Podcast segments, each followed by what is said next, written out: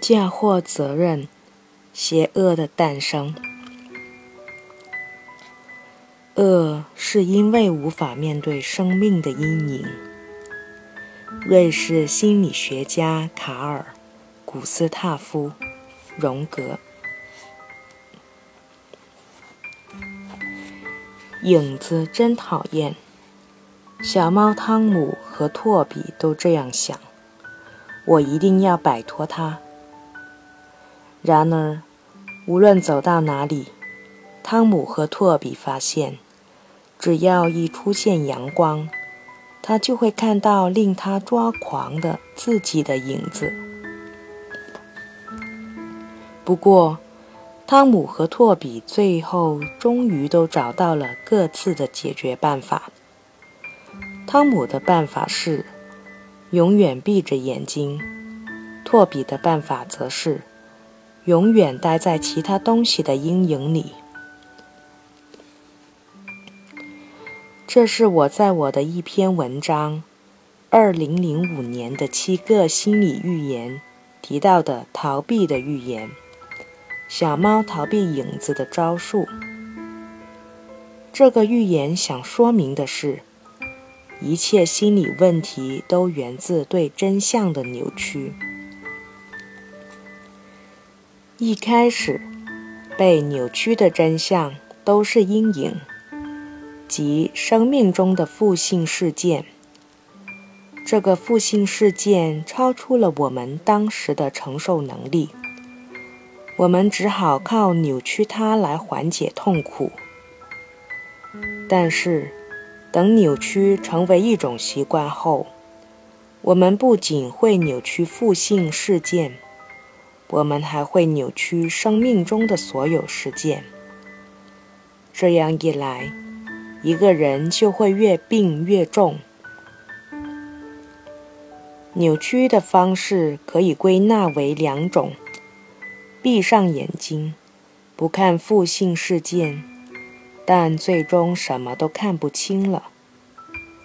投身于阴影之中，既然不能战胜阴影，就干脆就干干脆向更大的阴影投降。采纳前一种方式的人，以后容易被强迫症、焦虑症、社交恐怖症、神经衰弱症等种种神经症纠缠。他们习惯以为一切责任都在自己身上。采纳后一种方式的人，他们不仅拒绝为自己的痛苦承担责任，而且会将责任嫁祸给其他人，而这就会导致邪恶的诞生，以恶制恶。小恶人的诞生。善人自爱，恶人自恋。广州白云心理医院的咨询师荣伟玲说：“善良的人自爱，也能推己及人，体谅他人的痛苦，像爱自己一样爱别人。邪恶的人自恋。”在他们的世界里，只有自己是人，而别人都是物。他们既缺乏，也不愿推己及人。他们拒绝为自己的痛苦承担任何责任。这样一来，他们就必然要寻找替罪羊，以替他们承担责任。从年幼的小恶人变成真正的大恶人，恶人的形成过程有一些共同的特点。荣伟玲说：“一般来说，小恶人一般有一个可以自恋的基础，譬如帅气、漂亮、能力超群、高智商、高社会经济地位等等。”但这个基自恋基础常被无限夸大，最终，恶性自恋者也认同了这一夸大。并从这一卓越点出发，最终产生了一个完美幻想：我是永远正确的。如果错了，也一定是别人的问题。但同时，小恶人也必然会遭受自卑的折磨，因为哪怕有再多的卓越点，小恶人也必然有不如人的地方。既然他已假定自己完美，那么任何一个不如别人的缺陷都会令小恶人感到痛苦。不过，完美幻想是绝对容不得挑战的。小恶人的父母以及他重要人物不断地帮助小恶人巩固这一幻想。这样一来，小恶人就会奋力将自己的缺陷这一生命的阴影进行扭曲，最终达到对此视而不见的境地。十五岁女生，我是撒旦的女儿。因为成绩下降，广州十五岁的初三女生阿言主动来看心理医生。阿言的表面问题是强迫症，譬如看电视时，有一种力量强迫他一定要找到最好的位置。他一会儿坐在沙发左边，一会儿坐在沙发右边，一会儿又坐在中间，不断的探索到底哪个位置最好。为了找到这个位置，他甚至会一寸一寸的挪动，但他永远找不到所谓的最佳位置，所以总是处于焦虑焦虑之中。阿言知道这有些荒谬，但他无法控制自己。此外，在坐车时，阿言也会一遍遍地检查自己有没有丢东西。更多的强迫症出现在课堂上，一旦出现注意力不集中，阿言就会非常非常难受。他对周围同学的窃窃私语。老师的偶尔口误等等，也非常难以忍受。总之，课堂上的任何不完美都让他痛苦。阿言以前的学习成绩一直居年级前十名，但最近有两次跌到十名以下，这进一步引发了他的焦虑。强迫症多发于中学。强迫症是一种比较常见的神经症，中学是其高发期。一般来讲，强迫症是对过大的学习压力的反应。对很多学生来说，学习已完全变成了一种责任或压力，他们很少感觉到学习的乐趣，但出于责任感。仍然不得不强迫自己拼命学习，这时强迫症就容易发生。可以说，强迫症就仿佛是一个替罪羊。我都这么努力了，学习还不好，就不是我的责任了。但是，强迫症只是阿言的表面问题。当荣伟林要求阿言讲一声、讲一下最近做的梦时，阿言的梦透露出了更严重的问题。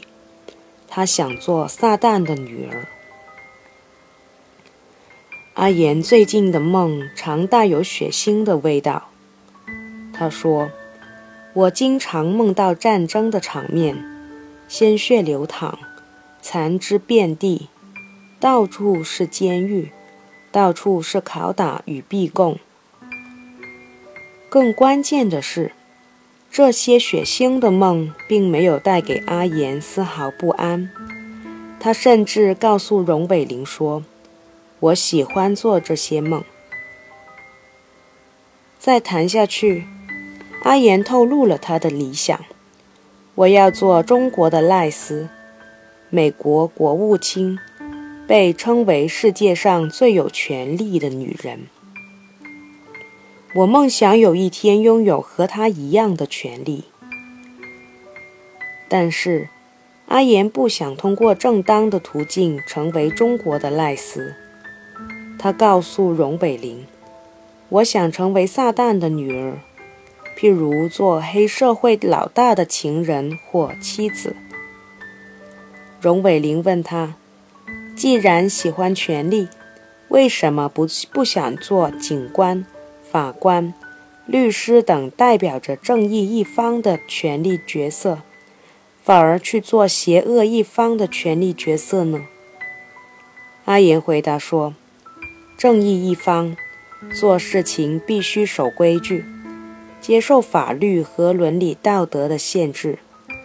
我不想被限制，我就是喜欢无法无天。好成绩成为他的保护神。中国赖斯是父母给阿言树下的大志。阿言在广州附近一个县城长大。从小特别聪明，父母非常溺爱他，认定他这辈子会成为大人物。当赖斯成为美国政界的明星后，父母注意到阿言和赖斯长得有点像，于是不断拿赖斯的故事鼓励阿言。因为学习好，阿言也得到了小学老师的宠爱和同学的尊敬。这让阿言的自豪感一直膨胀，但是他的自豪感很快遭到了挑战。上初一时，父母工作调动，他也随父母来到广州上学。阿言一家在广州有很多亲戚，他身边一下子多了四五个同辈的堂亲和表亲。但是，他们瞧不起阿言，不仅嘲笑他是土包子、乡巴佬，还常联手欺负他，几次把他打伤。在学校里，阿言也遇到麻烦，一些女生联合起来捉弄他，一些男生嘲笑他难看，长得像赖斯不再是他引以为傲的优点。反而成了他屡屡被人捉弄的缺点。这些挑战持续了一年多，直到初二下学期才基本结束。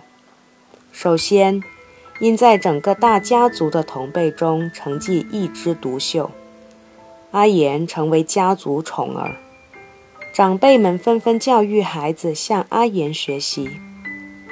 看看你们。你们什么时候才能追上阿言呢？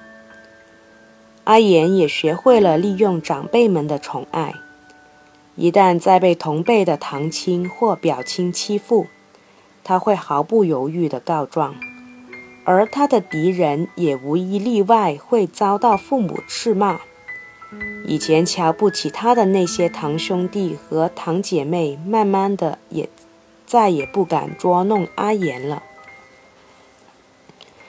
接着，阿言在班级里赢得了地位。阿言从那些经常捉弄他的女生中挑选了一个比较弱小的，然后找机会狠狠地和他单独打了一架，把他打得跪地求饶。接着，阿言又恶人先告状的把事情捅到了班主任那里。因阿言是成绩优秀的好学生，而这名女生是差生，班主任明显偏袒阿言，只将那名女生斥责了一顿，而阿言没有得到任何惩罚。就这样，阿言凭借好成绩和心计，让那些女生不敢再欺负他。阿言知道。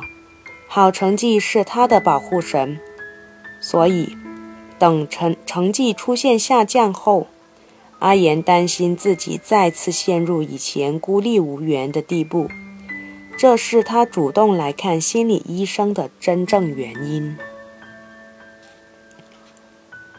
以恶制恶，越陷越深。荣伟玲说：“如果只看阿言以恶制恶的手段，不能将他归为小恶人。但是，阿言的血腥梦和白日梦展示，他正在邪恶路上越陷越深。童年。”父母给阿言种下权力欲望的种子，阿言也借好成绩获得了权力感。但是，刚来广州的一年多时间里，他的权力感受到了极大挑战。同辈人的羞辱让阿言非常焦虑，这反而进一步触发了阿言的权力欲望。正是这个时候。他开始做一些白日梦。我想象自己真的像赖斯一样，是世界上最有权力的女人，颐指气使，为所欲为。有时候，他幻想自己是比赖斯还要强大的人。我统治着全世界，我把世界上的女人全杀光，把男人全关在笼子里。我肆意的凌辱他们，他们没有丝毫的抵抗能力。在真实生活里，阿言没有一个异性朋友，学校里的男生对都对他敬而远之。阿言知道这个事实，但他鄙弃他们。他说：“我根本不把他们放到眼里，我根本不在乎他们。”他憧憬爱情，但他的爱情核心不是亲密，而是权力。他描绘说：“我想要一个爱人，非常有手段的外国人，他听命于我。”这是一种很明显的扭曲真相的心理防御机制。既然现实中的男人脾气他。那么他干脆去构造更美美妙的梦，这样一来就仿佛是，不是他们抛弃我，而是我抛弃了他们。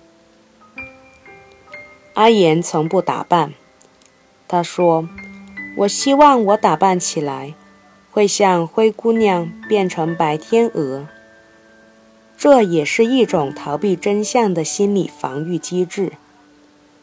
他幻想，如果我好好打扮，就可以很美。但他就是不打扮，因为一打扮，他就得面对打扮了也可能不漂亮这个事实，这会粉碎他的完美幻想。所以他干脆就不去尝试。每个人眼里的世界都不一样。自爱的人会看到爱，但自恋的人会看到竞争。荣伟玲说：“可惜的是，阿言的父母只教会了他竞争，没有教会他爱。在他们的教育之下，阿言过分的追求高人一等的感觉，而无法接受自己有不如人的缺陷。”荣伟玲说：“父母能给能给予孩子的最宝贵财富是无条件的爱，而不是教育。如果阿言得到了充分的无条件的爱，那么他就会自爱，他就会接受他长相一般，成绩偶尔会不如别人这些真相。因为父母无条件的爱，让阿言深信。”我就算长相一般，成成绩一般，我依然有价值，我依然会得到别人的爱。然而，阿言从父母那里得到的是有条件的爱，那就是他只有取得好成绩，父母才爱他。不仅如此，父母教给他的是强权观念，只有你比别人强，我们才爱你。这种教育在阿言心中种下了恶的种子，并且初中一开始的那些经验，似乎也验证了强权观念。只要我的成绩比别人好，我就可以为所欲为。阿言看起来像是担心学习成绩，但他实际上是担心自己高人一等。荣伟林说：“这样的孩子很容易陷入强权观念和强迫症，因为学习不能直接让他们感受到快乐。”他们只关注学习的副产品，高人一等。他们是如此在乎高人一等的感觉，所以，所以哪怕学习是一件再无趣不过的事情，也仍然会强迫自己全力以赴地努力学习。这样的孩子极其可怕，荣伟玲说：“他们就像是一个大西瓜。”看上去很光鲜，有充分的骄傲资本，但其核心是腐烂的自卑。恶性自恋者的内心深处其实非常脆弱和无助。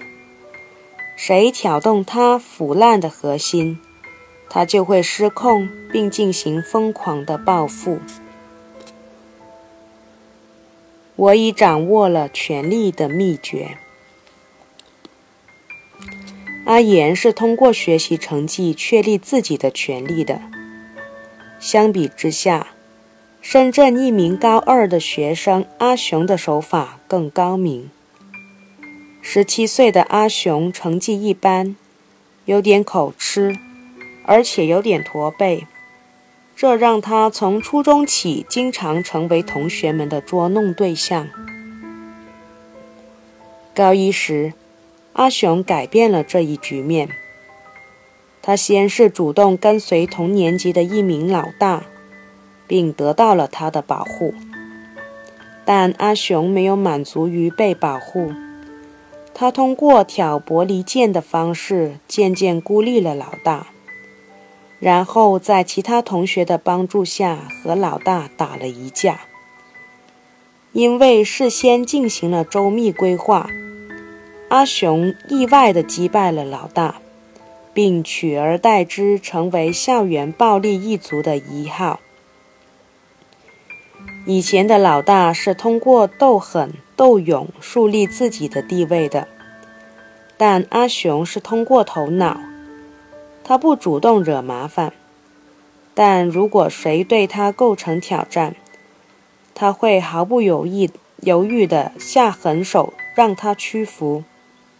此外，如果学校里出现了其他小团伙，阿雄会用威逼利诱和挑拨离间的手段将其瓦解。在给本报记者写来的信中，阿雄宣称：“一次又一次，我品尝到权力的甜蜜。现在学校里的同学见了我，都是又怕又敬。”我喜欢这种感觉。以前受过的屈辱，我都铭记在心。那些欺负过我的人，我都一一报复过了。但我不会做的过分，只要他们当众向我认个错就可以了。因为我明白，我的宽宽宏大量会带给我更大的威信。我不会只斗狠斗勇。像个莽夫一样，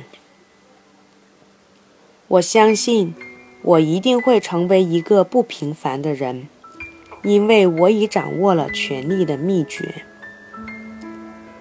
阿雄说，他一开始没有想过他会这么喜欢权力，是校园暴力教会了他这一点。在来信中，他还讲到。每次被欺负后，他都得不到父母的理解，他们会斥责他没用。有本事就自己去搞定，别整天为这些小事烦我们。